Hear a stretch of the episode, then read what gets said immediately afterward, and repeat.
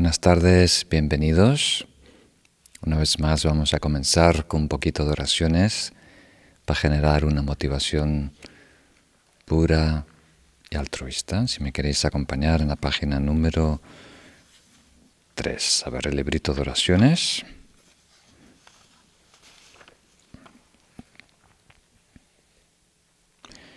Tomo refugio en el Buda, y la Asamblea Suprema hasta alcanzar la perfección. Lograré la iluminación para el beneficio de todos los seres con el mérito de las acciones generosas y las demás virtudes.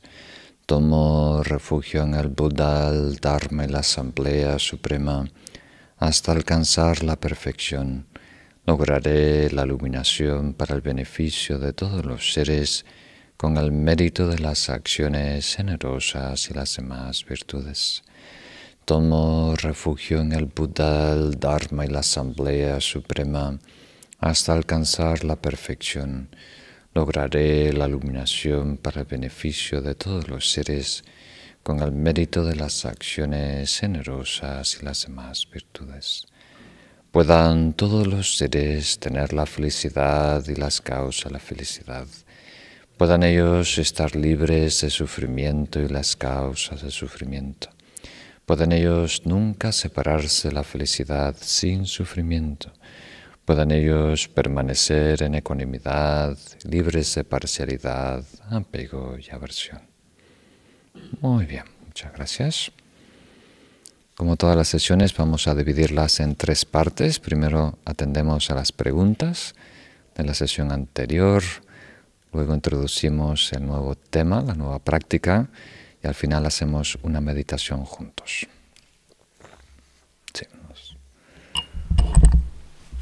La primera pregunta es de María Almonacid, desde Fortaleza, en Brasil. Muchas gracias, Lama, por su inmensa generosidad. Al identificar que temporalmente me conviene tomar distancia de algunas relaciones muy cercanas, ¿cómo conciliar esa distancia con el deseo de permanecer natural y no inquietar a los demás, que notan el cambio y se sienten inclusive heridos? Por momentos me siento culpable y me pregunto si tomar distancia no podría ser una forma de evasión o autoengaño motivada por la búsqueda de una situación más cómoda. Muchas gracias. Muy buena pregunta. Resume muchos de los puntos importantes que tenemos que, resolver. Siempre podemos engañarnos. Siempre podemos emplear una instrucción buena, bien intencionada, para complacernos, para buscar eh, más comodidad, no exponernos, no arriesgarnos, no salir de nuestra zona de confort. Entonces sí, es una posibilidad que a lo mejor con la excusa de alejarnos de personas tóxicas lo que queremos es simplemente estar más, más cómodos. Y no es así porque vamos a descubrir que muchas de las relaciones con practicantes espirituales son exigentes, pero nos exigen de una manera ventajosa, o sea, nos ayudan a crecer y, madurar. Hasta los maestros nos pueden retar a ser mejor y inquietarnos de buena manera. sí es el primer aspecto de la pregunta que es otras personas se sienten mal, se sienten molestas porque no le estamos dando la atención que esperan, que necesitan. Tenemos que medirlo, reconocer lo que está pasando, si es realmente una necesidad genuina que les hace bien o si es simplemente costumbre o capricho. Os doy un, ejemplo muy, muy personal, pero a lo mejor puede ser útil como referencia. A lo mejor no aplica a vuestra vida, pero puede ser interesante. Cuando yo decidí ser monje, Fue una decisión personal, interna. Entonces por muchos años me, fui preparando, entrenándome para dar ese paso. Pero cuando fue el momento, ¿verdad?, de hacerlo público, de tener que viajar a la a India para tomar los votos, entonces lo compartí con mis amistades, con mi familia. Y creo que todos estaban disgustados. Casi todos lo veían como eh, un escape, un engaño, hasta incluso arrogancia de, de mi parte. Y las que tuvieron peor reacción de todos fueron mis abuelas, mis dos abuelas gallegas. Ellas estaban muy tristes porque tenían muchas expectativas que yo iba a producir muchos bisnietos. Creo que a lo mejor ya tenían los nombres preparados para los bisnietos. Entonces, pero realmente tristes, estaban llorando, ¿verdad? Diciendo, por favor no me hagas esto, me estás matando, eso es lo peor que puede suceder. Em, pero yo sabía por qué decían eso. Sabía a la conclusión que habían llegado y lo que iban a pensar en unos años. Sabía que era una reacción emocional, no estaban informadas de lo que era el budismo, de lo que era el dharma, de lo que iba a ser el monje. Tienen una educación muy limitada y no tenían acceso a más información. Entonces yo sabía que con el tiempo, cuando estén mejor informadas, cuando supieran lo beneficioso que iba a ser para mí, ellas iban a estar contentas. Y fue así. En dos o tres años cambiaron de parecer y ya estaban contentas, ya me apoyaban en, este proyecto, en este cambio significante. Entonces tenemos que eh, no escuchar tanto a lo que dicen las personas, pero comprender por qué lo dicen, ¿verdad? ¿Cuál es su cosmovisión? ¿Mm? ¿Cuál es la razón por qué tienen esa expresión? y anticipar lo que van a pensar en el futuro. Entonces, no tenemos que preocuparnos tanto por incomodarnos a nosotros, incomodar a los demás. Tenemos que pensar a largo plazo lo que realmente es más beneficioso para todos. Como os dije recientemente, una manera de medir madurez, ¿qué es una persona madura? es la habilidad de postergar el premio, ¿verdad? Compartí con vosotros hace poquito ese experimento muy famoso en donde invitaron a niños, ¿verdad? A una sala y muy simple le daban, le regalaban un caramelo. Pero le hacían esa pregunta. Si te esperas cinco minutos más, te regalamos dos caramelos. Y algunos niños no querían esperar. Cinco minutos puede pasar cualquier cosa. No me arriesgo. Quiero el caramelo ahora. Y otros niños, un poco más maduros, aunque todos tenían la misma edad, dijeron, vale la pena esperar. Cinco minutos lo puedo aguantar y voy a ganar 100%. Estos intereses son muy buenos. Vale la pena esperar.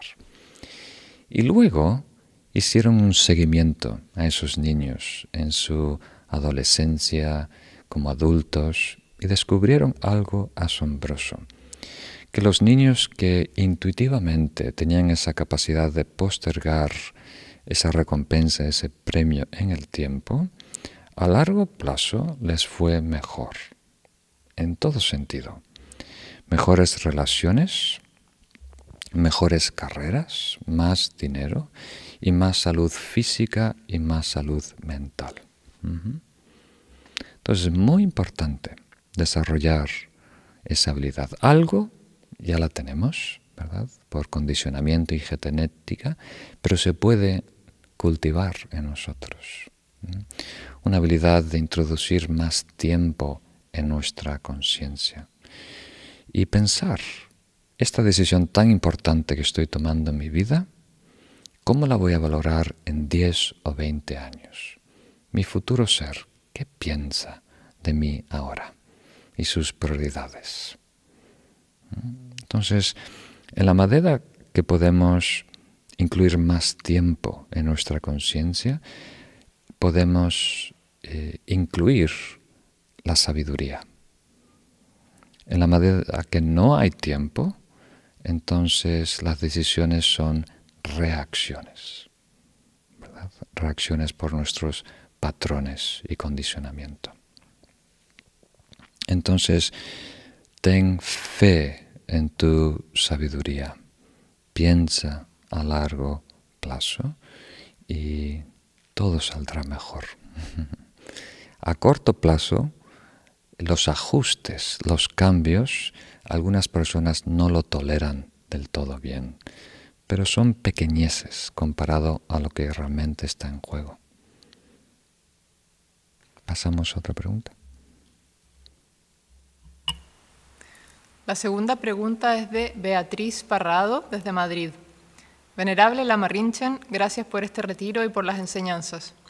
Siempre dudo, cuando una persona me genera malestar interno, si es esa persona la tóxica y por tanto dañina para mí, o si ese malestar se debe a que al interactuar con ella salen mis estados conflictivos sin resolver, y esa persona hace despejo donde me veo reflejada.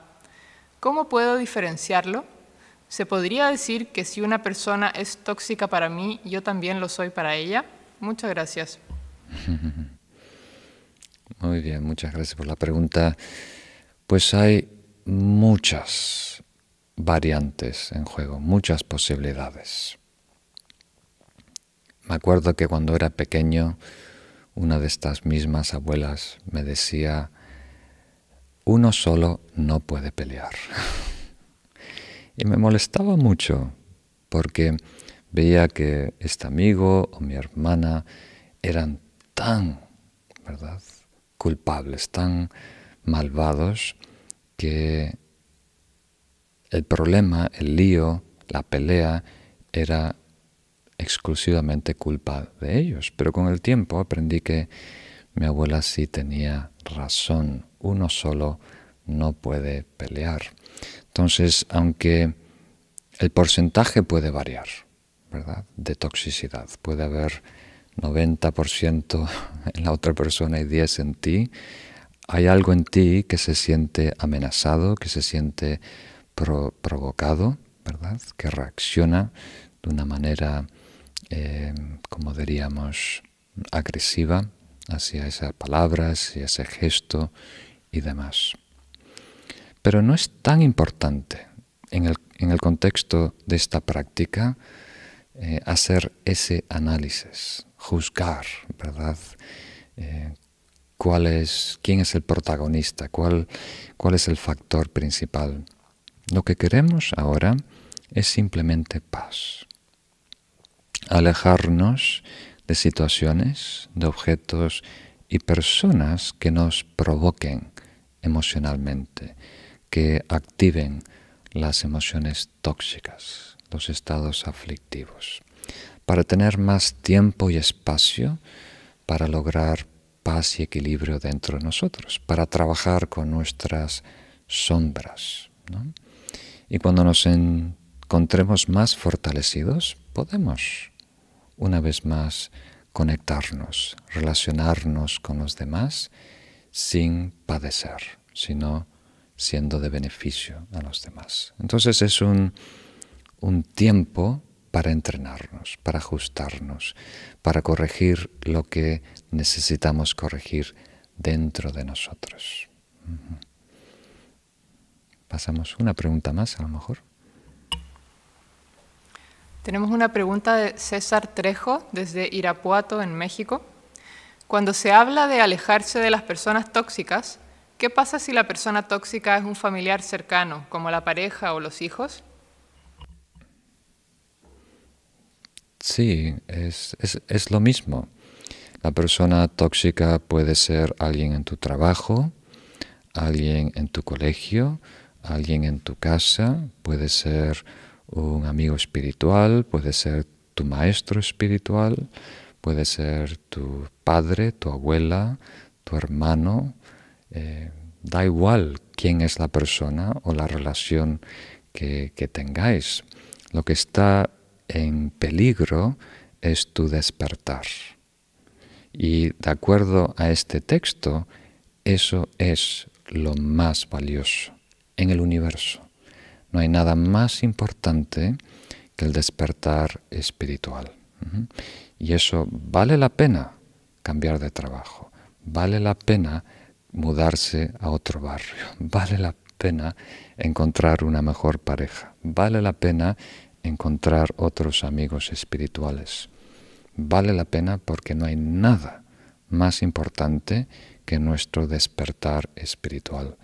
Nada puede ceder, ¿verdad? Nada puede compararse a, a ese valor, a esa importancia.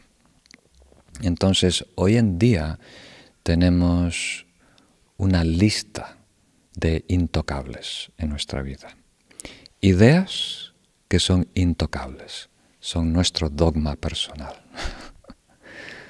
Eh, caprichos y hábitos intocables, que son los que nos manipulan a, a su antojo. Y después todo tipo de relaciones, ¿verdad? Que hemos heredado por condicionamiento social. Y eso puede ser limitante. No lo es para todos, pero si lo es para ti este año, entonces lo tienes que atender. Lo tienes que atender. No debemos dejar que otros, ¿verdad?, gobiernen en nosotros. No debemos dejar que otras leyes ajenas gobiernen nuestra vida. Tú debes determinar lo que es importante para ti en tu vida.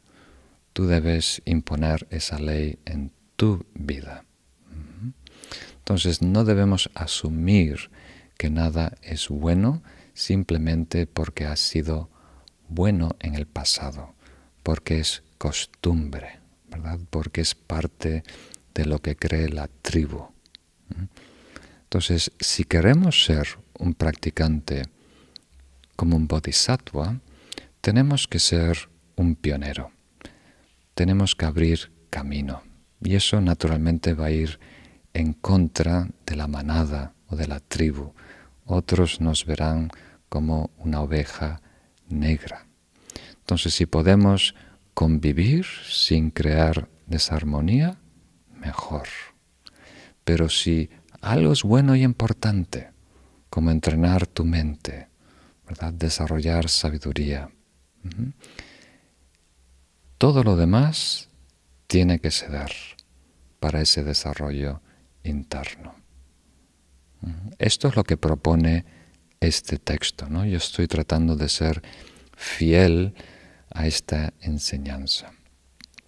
Ese es el ideal hacia donde debemos apuntar.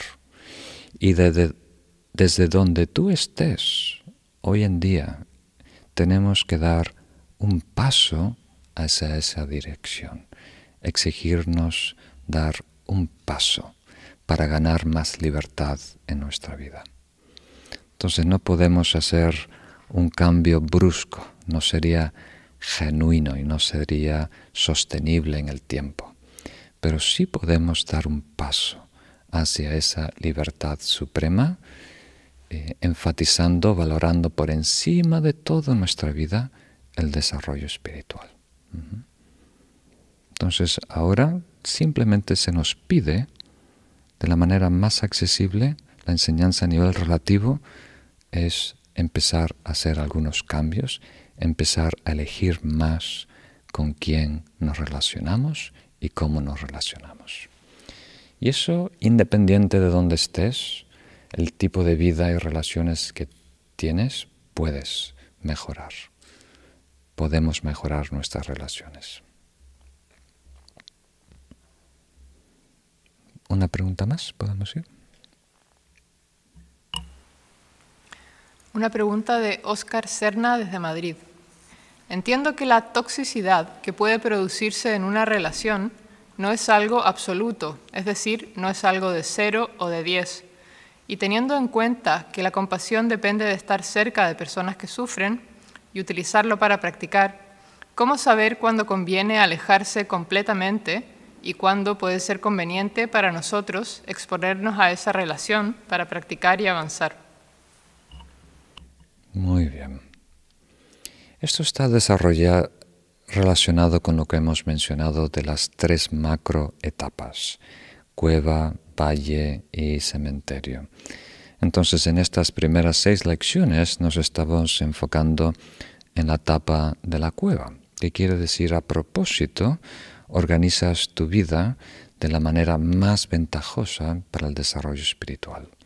Un entorno sano, relaciones sanas, personas positivas, creando distancia entre tú y todo lo que pueda producir un estado tóxico dentro de ti. ¿Para qué? Para que tengas más libertad, más tiempo y espacio para trabajar en ti y lograr más equilibrio, fortalecernos para enfrentar esos retos allá afuera en la vida.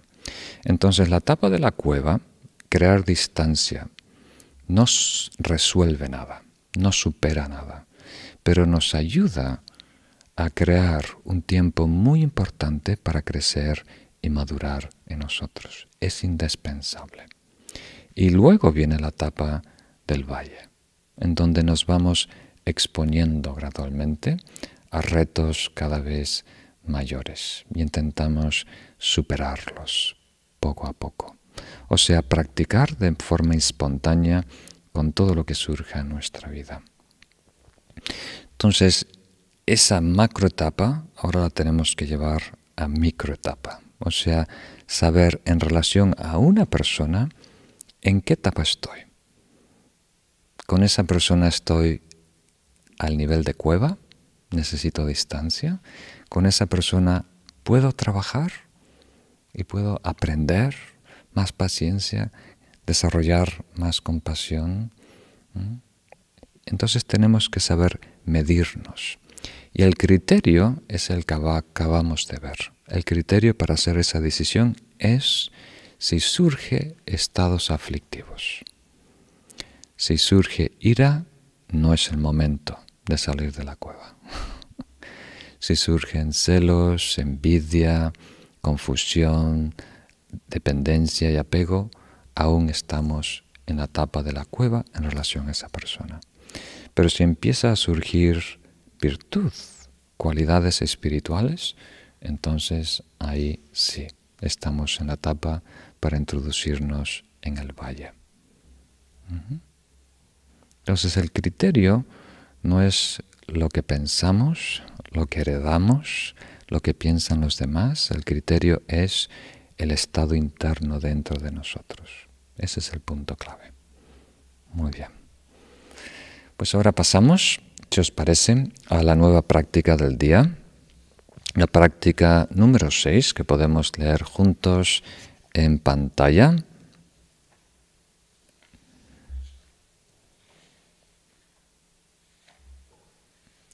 Si al confiar en alguien las faltas se disipan y las cualidades aumentan como una luna creciente, la práctica de los bodhisattvas es apreciar a ese maestro espiritual e incluso más que a su propio cuerpo.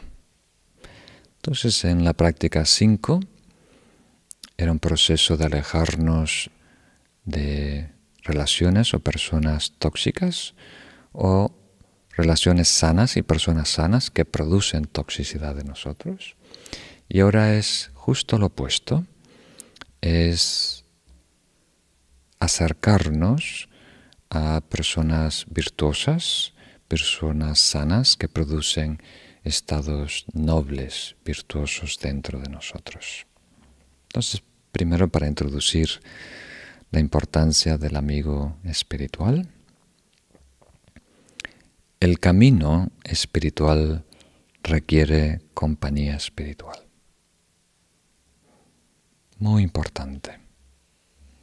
Hay muchas maneras correctas, acertadas de presentar lo que es el desarrollo espiritual, pero siempre necesitamos asociados, aliados, personas que nos acompañan en ese viaje.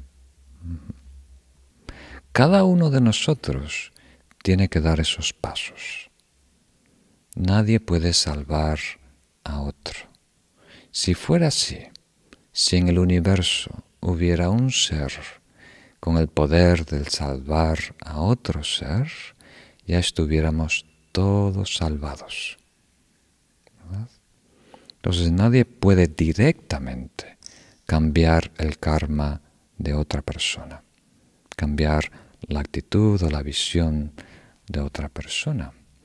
Pero sí podemos hacer mucho el uno por el otro. No podemos hacer todo, pero podemos hacer mucho.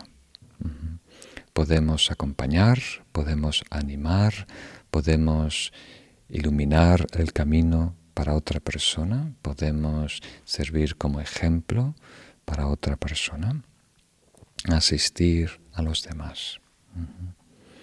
Y hay dos maneras o dos tipos de relaciones. Una es sangha, lo que llamamos la comunidad de practicantes afines. Entonces es muy importante, si puedes, porque hay algunas personas que viven en lugares muy alejados, muy remotos, rurales, pero si puedes encontrar personas afines, que les gusta meditar, que les gusta la filosofía, que están interesadas en el desarrollo espiritual, y si tú después te dedicas particularmente al Dharma, a las prácticas budistas, practicantes budistas.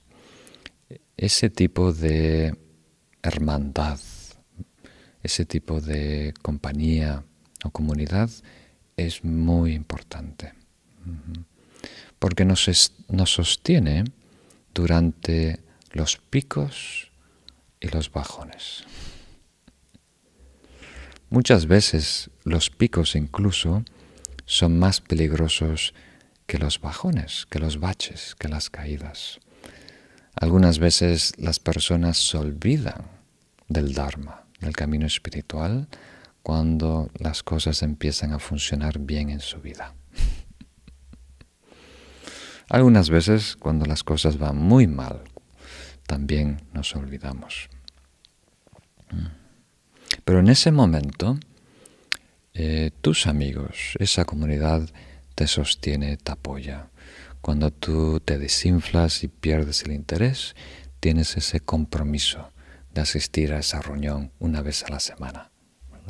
Entonces, aunque tú no tienes el ánimo para hacerlo, para no quedar mal con los demás, por estar comprometidos con esos amigos, lo haces. Y a largo plazo, eso te ayuda superar esos altibajos.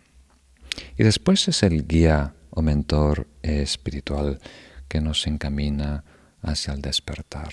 Entonces tenemos que hacer todo lo posible de tener personas sanas y virtuosas en nuestra vida y si podemos una comunidad espiritual y si podemos también un guía o un mentor que nos ayude a optimizar nuestra práctica y nuestro estudio para que sea más ah, preciso, que atienda mejor nuestras necesidades espirituales. Entonces, si no tenemos un maestro físico cercano, eh, los libros son muy buenos si vienen de una fuente auténtica. Entonces, hoy en día hay que tener cuidado. Hay mucha información, estamos viviendo casi una torre de Babel. Eh, entonces hay que asegurarnos que esa información es genuina, que es, viene de una tradición que se sostiene en el tiempo, que está corroborada con la experiencia. Entonces, quiero recalcar este punto, que cada uno de nosotros somos responsables por nuestro despertar. Eso tenemos que tenerlo 100% claros, ¿verdad? Mm, pero hoy en día, a la vez, tenemos que reconocer que somos eh, muy afectados por nuestro entorno y las personas que nos rodean. Entonces necesitamos ayuda en el camino para hasta que seamos autosuficientes, hasta que logremos cierta maestría, debemos apoyarnos y pedir ayuda a, los demás. ¿Cuándo vamos a estar libres cuándo podemos ser completamente autosuficientes? Cuando tengamos acceso directo a estados espirituales. A través de tu estudio, reflexión y meditación, una vez que tengas acceso voluntario a diferentes estados espirituales, entonces ya te puedes, como diríamos, autoalimentar, ¿verdad? autoabastecer. El camino espiritual de ahí en adelante consiste en retornar una y otra vez a ese estado virtuoso, a, ese estado espiritual, para que siga purificándonos y para que siga ayudando a crecer. Entonces, ¿qué cualidades debemos buscar en un maestro, en una maestra? Es muy curioso. Todos pensamos que somos buenos, uh, ¿cómo se dice? Juzgados de personas, pero es difícil realmente conocer a alguien profundamente. A lo mejor si hoy en día se manifestara el Buda, ¿cuántos budistas podrían reconocerlo? Muy poquitos. Si hoy en día se manifestara Jesús, ¿cuántos cristianos podrían reconocerlo? Muy poquitos. Nuestra idea de lo que debe ser un maestro, lo que debe ser el Buda es a lo mejor muy diferente a, a lo que es. Entonces esto se explica en varios textos. La manera más sucinta a lo mejor es hablar de tres cualidades indispensables. Una es disciplina, otra es compasión y otra es sabiduría. Entonces, el maestro maestra tiene que tener una mínima eh, disciplina en donde tenga cierto autocontrol de su cuerpo, de su voz, de sus estados aflictivos. Y debe tener compasión, quiere decir, debe estar interesado en nuestro desarrollo espiritual. Y tiene que tener cierto nivel de sabiduría. Sabéis que hay tres niveles, la sabiduría relacionada con el estudio es el conocimiento, la sabiduría relacionada con la reflexión es la comprensión y la sabiduría relacionada con la meditación, que es la experiencia o la realización. Entonces tiene que tener algún nivel de esas tres sabidurías para tener algo que compartir con nosotros. Pero lo más importante, lo que resalta esta, este verso, es el criterio, una vez más, que tenemos que emplear para discernir si esa persona puede ser de beneficio ¿verdad? para nosotros es si surgen estados virtuosos. Como dice aquí, si al confiar en alguien las faltas se disipan, empiezas a comportarte mejor, a hablar mejor, a pensar mejor, si las cualidades en ti aumentan, entonces eso puede ser una relación espiritual, una relación que te puede nutrir en el camino. Y por lo tanto, dice aquí, la debes cuidar aún más que tu propio cuerpo. Eso es muy fuerte. ¿eh? No hay nada más importante en esta vida que nuestro cuerpo. La salud aún por encima de la espiritualidad. Si no tenemos salud, nada es posible. Pero acá dice aún por encima de nuestro propio cuerpo. Y el comentario es siempre el cuerpo dura una vida, pero las enseñanzas espirituales duran muchas vidas. Entonces el beneficio que puede aportar un maestro no solo nos ayuda en esta encarnación, sino cambia el rumbo, el ciclo evolutivo de muchas encarnaciones. Lo curioso es que muchas cosas no las reconocemos hasta que faltan.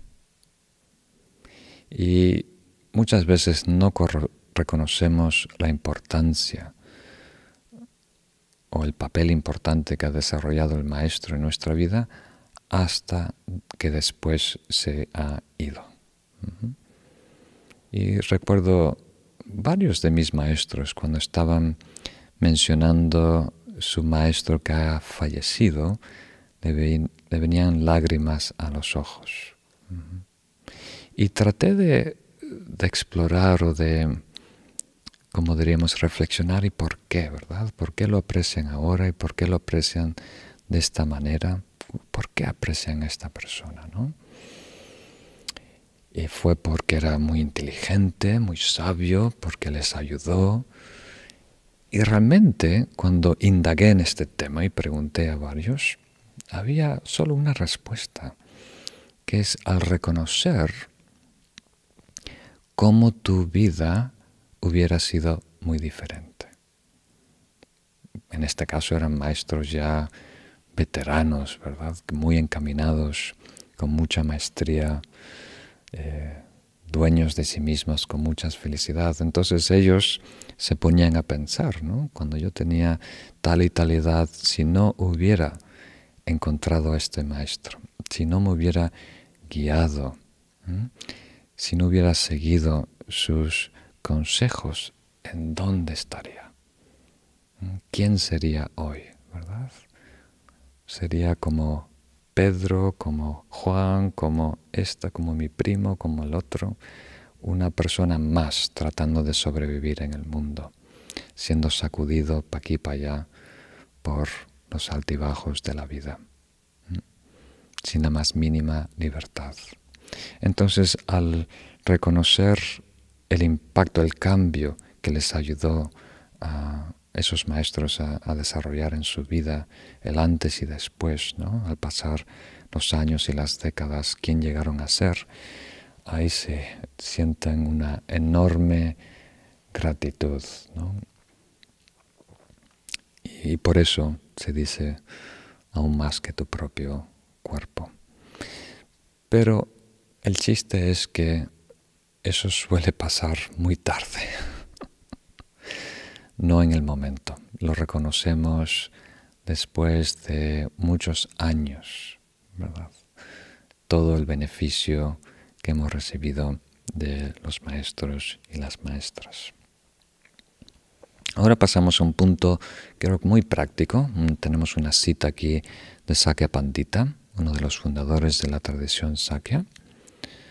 Antes de empezar un pequeño negocio, de compra-venta de caballos o joyas, dos cosas casi similares, uno debe investigar en profundidad y pedir el consejo de otros. De manera similar, no es correcto buscar enseñanzas inmediatamente de cualquier persona sin haber analizado primero al maestro espiritual, ya que el Dharma es el único medio para lograr la meta última. Muy bien. Entonces creo que es sentido común. Si tú quieres emprender un negocio, entonces te informas, ¿verdad? De los expertos en, ese, en esa área. Y no solo negocios, si quieres desarrollar un arte, si quieres desarrollar un deporte, cualquier cosa que tú quieras eh, desarrollarte, lograr maestría, naturalmente acudes a las personas más experimentadas para que te enseñen el terreno, cómo hacerlo, los pros y los contras. Entonces, eh, si para cosas tan triviales, ¿verdad?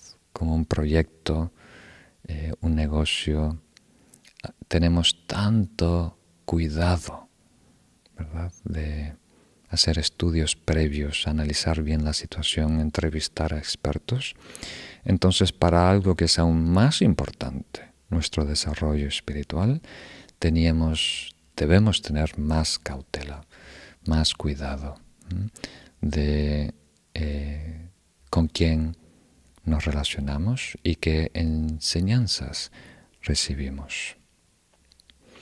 Entonces, la analogía clásica es de un doctor, ver al Buda o el maestro como un doctor y nosotros como un paciente que necesita ayuda. Entonces, cuando uno acude a un especialista, entonces uno tiene que asegurarse que esa persona es un experto en esa área.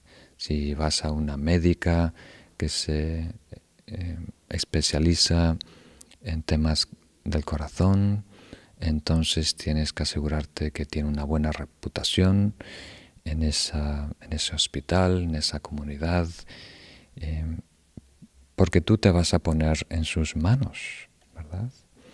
Y no puedes comprobar lo que te está diciendo, no tienes los estudios para ver cómo van a interactuar estas medicinas en ti, ¿verdad? O sea, hay, hay, un punto en donde te tienes que entregar a esa terapia, a ese proceso. Entonces es muy importante conocer la persona, porque no puedes comprobar tú mismo todos los pasos de esa terapia antes que sucedan. Es algo muy especializado, por decirlo así. Entonces aquí estamos hablando del, último punto en este guion, que es la importancia de la, de la confianza. Si no hay confianza, entonces no vamos a poder tener acceso a ideas que van más allá de nuestro estado actual. Todo lo que consideramos va a tener que ya estar accesible, ya estar casi conocido por nosotros. Entonces la ventaja de desarrollar confianza a un maestro, una maestra, es que de repente tienes acceso el privilegio de tener acceso a información extraordinaria, excepcional, más allá de tu nivel. Y eso te ayuda a crecer, a evolucionar mucho más rápido. La mayoría de las personas no operan de ese nivel. Todo lo que escuchan tiene que coincidir con lo que ya saben. Y hay un filtro mental que va descartando todo lo que no coincida, todo lo que no registre, todo lo que ya no esté archivado en nosotros. Entonces están escuchando por un oído, pero dentro están computando los datos y viendo esto, ¿qué tiene que ver con lo que leí de Krishnamurti? ¿Esto qué tiene que ver con esto que leí en esta clase? ¿Qué esto qué tiene que ver? Entonces se va Ah, filtrando, ¿verdad? descartando la mayoría de, de esas bendiciones, de ese descubrimiento, de esa verdad que se está presentando en ti. Por eso dice aquí que las cualidades de un estudiante deben ser primero mente abierta. No tan abierta que te sale el cerebro, pero una, una mente abierta que puede considerar algo novedoso, incluso algo contradictorio. Porque las verdades más profundas, a primera vista, son contradictorias. La segunda cualidad que tiene que tener un estudiante es inteligencia y aquí incluye un despertar de conciencia, pero también la habilidad de reconocer las verdades, valorar las enseñanzas espirituales. Y el tercer elemento que es muy importante, interés entusiasta, casi redundante, pero vale la pena la redundancia, interés entusiasta. ¿Por qué? Porque el desarrollo espiritual es nadar en contra de la corriente. Inicialmente escuchas algo que te atrae, algo que te encanta, algo que te inspira. Tu trayectoria y la trayectoria de el camino espiritual se encuentran. Como si fueran dos, eh, como diríamos, esferas celestiales, cada una en su órbita. De repente entran en, en, como diríamos, en armonía, se sincronizan. Algo en tu vida coincide perfectamente con esta enseñanza de meditación. Esto es justo lo que quería. Esto es lo que necesito en mi vida hoy en día, interiorizarme. Quiero descubrir realmente quién soy yo. Ahora, esa alineación de cuerpos celestiales no dura mucho tiempo. Tu vida sigue en su elipse, en su órbita, y el camino espiritual de desarrollo sigue hacia el despertar. Entonces hay un punto en donde tú puedes eh, saltar de tu barco al barco del bodhisattva. hay un punto, hay una window of opportunity, hay un hay una momento de oportunidad que puede ser meses o años en donde tus expectativas, tu vida, tus intereses coinciden con eh, las prácticas del camino espiritual. Pero, poquito a poquito, se, los, como diríamos, las, las órbitas, el elipse se van separando. Tu vida te está tirando hacia la izquierda, tus hábitos, tus costumbres, las personas que te rodean. Y el camino del bodhisattva está yendo hacia la derecha. O sea, cada vez es más difícil reconciliar las enseñanzas del camino del Bodhisattva con todo lo que está pasando en tu vida, todo lo que tú quieres, lo que es cómodo, interesante, curioso ah, para ti. Entonces, si no tenemos mucho interés, mucho entusiasmo, nuestro propio, y aquí podemos hacer un poco más provocadores, nuestro propio combustible que alimente autoestima y felicidad. No vamos a poder continuar con las prácticas espirituales cuando dejen de coincidir con nuestros caprichos egocéntricos. ¿Estoy siendo demasiado fuerte para el primer día? tengo que ser más diplomático usar un lenguaje más tenue. A lo mejor existe la posibilidad. Entonces, esto es muy importante.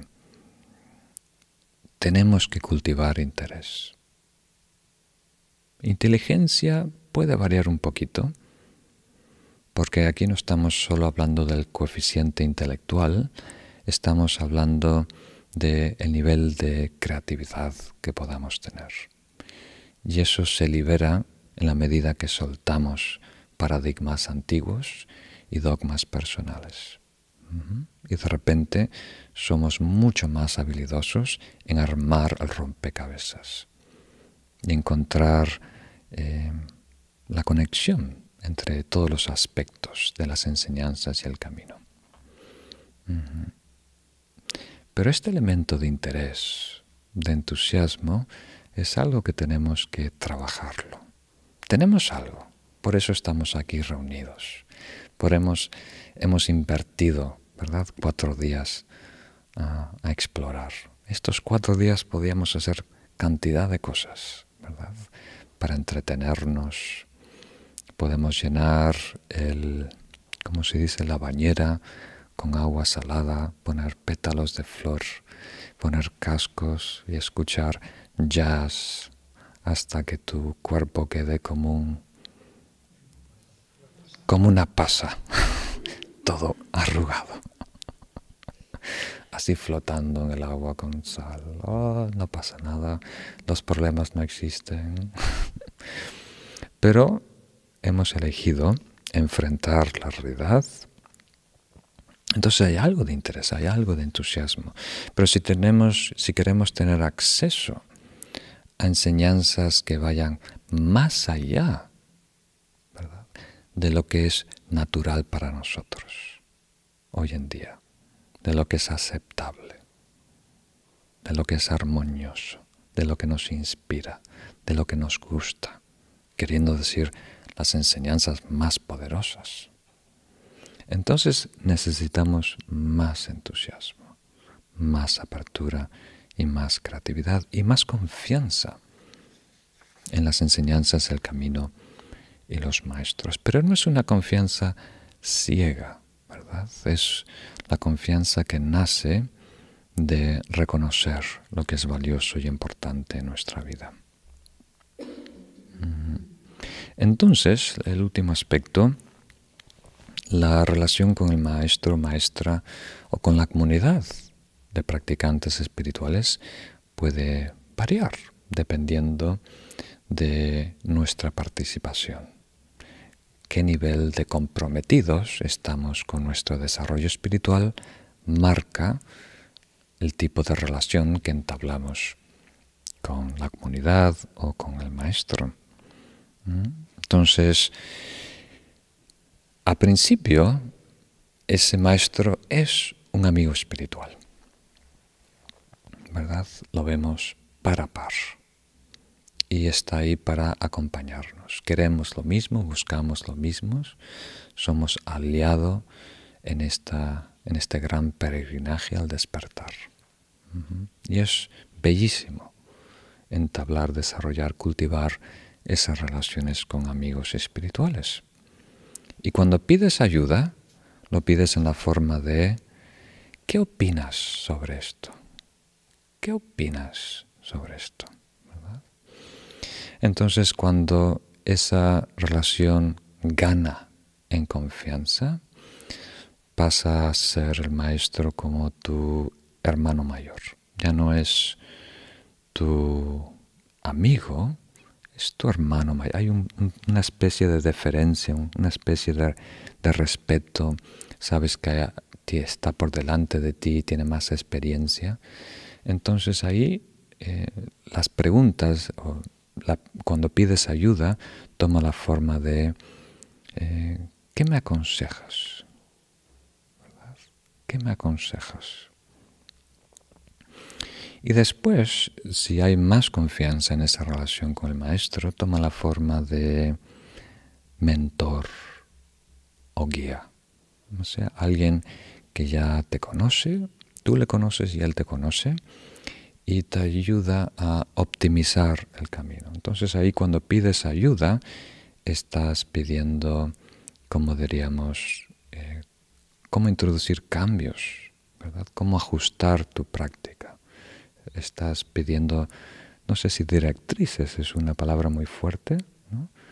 Eh, estás eh, pidiendo guía, ser guiados, claves. Y si esa confianza eh, madura con ese maestro, toma el, papel de, maestro, literalmente, o, o, lama o guru, que quiere decir que ahí la palabra ya es última. O sea, uno confía que a rajatabla sigue esa instrucción, porque sabe, has comprobado las diez veces anteriores que funciona. Entonces esta vez, que es número 11, te entregas a ese proceso porque eh, tienes toda seguridad, ¿verdad? Que esa médica ha operado a tu tío, a tu abuelo, a tu sobrino, te operado a ti, entonces esta operación seguramente saldrá bien. Y todas esas relaciones son buenas, perfectamente válidas. Y podemos operar a, esos cuatro niveles por, por tratar de definirlo en categorías, aunque es todo un espectro, ¿no? Paulatino, gradual. Entonces es muy importante eh, tener esa confianza para tener acceso a enseñanzas que tú aún no has comprobado por ti mismo. Y también nos ayuda a poner en práctica, a implementar técnicas meditativas, por ejemplo, que tienen un bucle de retroalimentación, un feedback loop más largo. O sea, hacer algo que tú no puedes corroborar a corto plazo que funciona. Y vamos a descubrir que las técnicas más poderosas, que trabajan a un nivel profundo, no se pueden confirmar inmediatamente por ti mismo. Entonces tienes que tener confianza en la técnica y por tanto tienes que tomar confianza en la persona que te da esa técnica. Por ejemplo, si quieres tomar medicina Ayurveda, ¿verdad? Ayurveda, como la medicina tradicional en la India o la medicina tibetana, que es de hierbas, son medicinas que toman meses para funcionar. Entonces, si tú no confías en el practicante que, que te está dando esa receta, no vas a invertir ese tiempo sin tener ninguna señal que estás mejorando por esos meses hasta notar un cambio. Y lo mejor de nuestra parte que podemos ofrecer a un maestro es nuestra práctica. Deberíamos hacer gestos, ¿no? Ahora no estamos reunidos físicamente, pero el sábado, por ejemplo, eh, su santidad Goma Rinpoche va a dar el voto de bodhicitta o ayudarnos con una breve ceremonia a engendrar bodhicitta, la mente iluminada. La explicaré mañana por si estáis interesados. Coincide con una de las prácticas y lecciones. Entonces, tradicionalmente se dice cuando te diriges a esa ceremonia, no debes ir con las manos vacías, ¿no? Tienes que llevar una ofrenda. Cuando estamos en Bodgaya, por ejemplo, llevamos una flor de loto o incienso o una lámpara, velas, ¿verdad? Un gesto para no ir con las manos, hacer una, una ofrenda para generar mérito para ese, ese evento tan importante. Entonces lo mejor que podemos ofrecer, se pueden dar objetos físicos como incienso, flores y demás, se puede dar medicina eh, y demás, servicio a, los maestros en, lo que puedan necesitar, pero de todas las ofrendas que uno puede dar, lo más importante es la ofrenda de nuestra práctica. Porque al fin y al cabo, eso es lo que quiere el maestro por encima de todo, que tú te mejores, que tú desarrolles una práctica meditativa a largo plazo que te encamine hacia el despertar. Entonces el mejor regalo es hacer esa ofrenda de, de práctica a los maestros. Entonces, todas las enseñanzas que estamos viendo Siempre la intentamos explicar a dos niveles. Una literal, a un nivel, podemos decir, último, siendo leal a la palabra del texto. Y otra eh, práctica, accesible, eh, que se encuentre en donde nosotros estamos hoy en día. Entonces tenemos que ver estas enseñanzas, algunas pueden ser un tanto exigente para nosotros, como una oportunidad de iniciar un viaje, dar un paso consciente a la virtud, hacia el despertar, hacia la iluminación. Entonces no pienses en todo o nada, no pienses en hacer un cambio de un día para el otro, no es genuino. Piensa más en cómo conscientemente empezar a hacer cambios en mi actitud, cambios en mis acciones, en mis palabras, en mis pensamientos, para acercarme, aunque sea un poquito, día a día, a ese estado virtuoso. Entonces, en la sesión anterior hemos visto la importancia de reconocer el papel que juegan las relaciones en nuestra vida y cuánto nos influyen. Entonces tenemos que hacer en este momento, por la situación tan vulnerable en la que nos encontramos, todo lo posible para alejarnos de personas que puedan producir eh, estados aflictivos y acercarnos a personas que puedan inspirar estados virtuosos y nobles. Y eso debería ser una prioridad. A largo plazo, el camino espiritual se define principalmente por nuestro estado mental. La realidad que habitamos es la realidad que atendemos con nuestra mente. Pero hoy en día, siendo, como diríamos, las personas que somos, tan conectadas con el mundo material, con todo lo que transcurre ahí afuera en la sociedad, los cambios que percibimos que nos afectan son los cambios que hacemos allá afuera en el mundo. Y pedir de nosotros habitar una realidad pura y sana, sin primero atender la realidad allá afuera en nuestra vida, es una fantasía. No va a funcionar.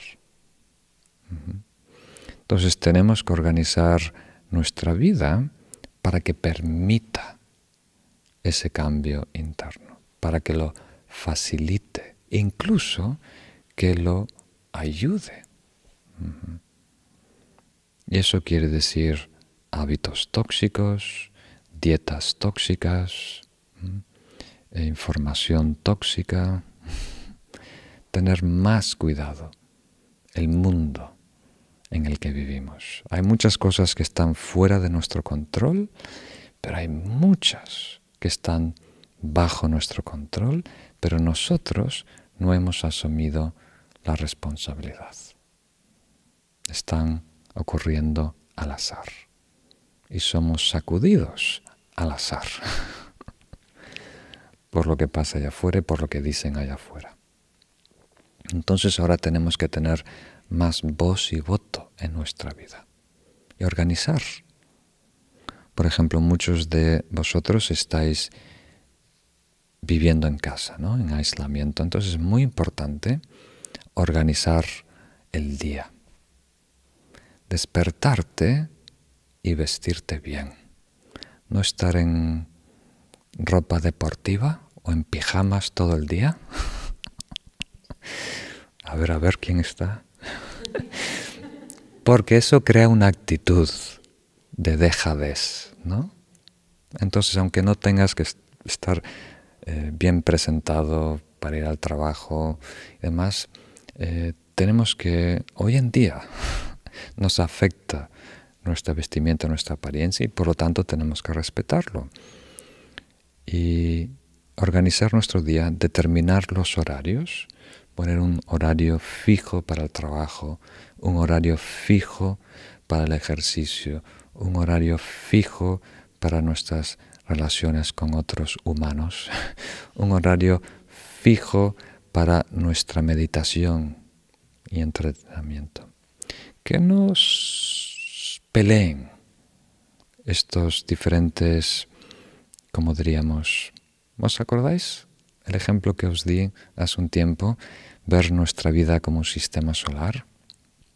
en donde el Sol es el eje de nuestra vida y en torno al Sol giran planetas y en torno a los planetas lunas. Entonces podemos tener un sistema solar muy poblado, con muchos planetas, una carrera, una familia, eh, relaciones amistosas, nuestro desarrollo espiritual y hobbies y demás.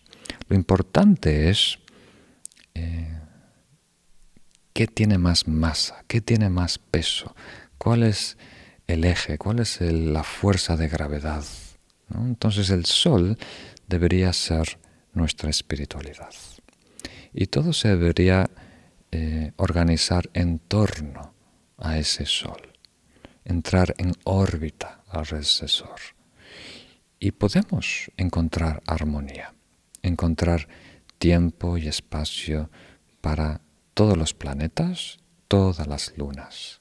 Lo importante es la organización. Y la organización empieza con tomar responsabilidad y empezar a elegir lo que es importante en tu vida y reservar ese tiempo que, que merita, que necesita. Muy bien. Creo que estas primeras dos prácticas fueron muy fuertes. ¿ah? Mañana nos toca un día intenso. Vamos a empezar a las 7 de la mañana.